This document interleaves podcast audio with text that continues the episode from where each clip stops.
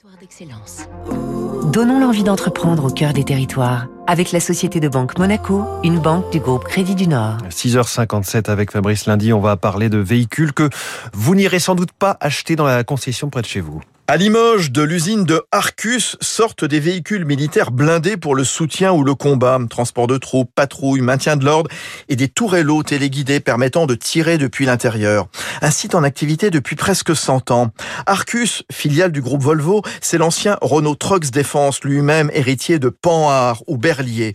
Plus d'un siècle d'expérience, des guerres mondiales à la lutte contre le terrorisme avec Barkhane au Sahel. L'entreprise dispose d'usines en Loire-Atlantique ou dans la Nièvre. Elle fournit 90% des véhicules à roues de l'armée française. À Limoges, devenu centre d'excellence, le travail ne manque pas pour renouveler les véhicules de l'armée terre, notamment le blindé lourd Jaguar et le véhicule multirôle Griffon. Arcus qui veut être le premier à proposer l'hybridation moteur thermique et batterie électrique. Charles Maisonneuve, le directeur des affaires publiques.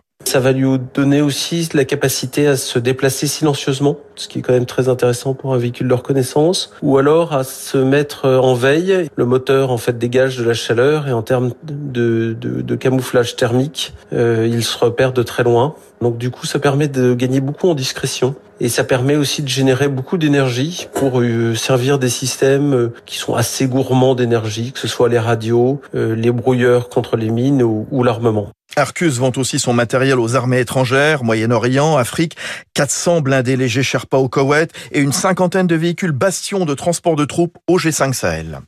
C'était Territoire d'excellence sur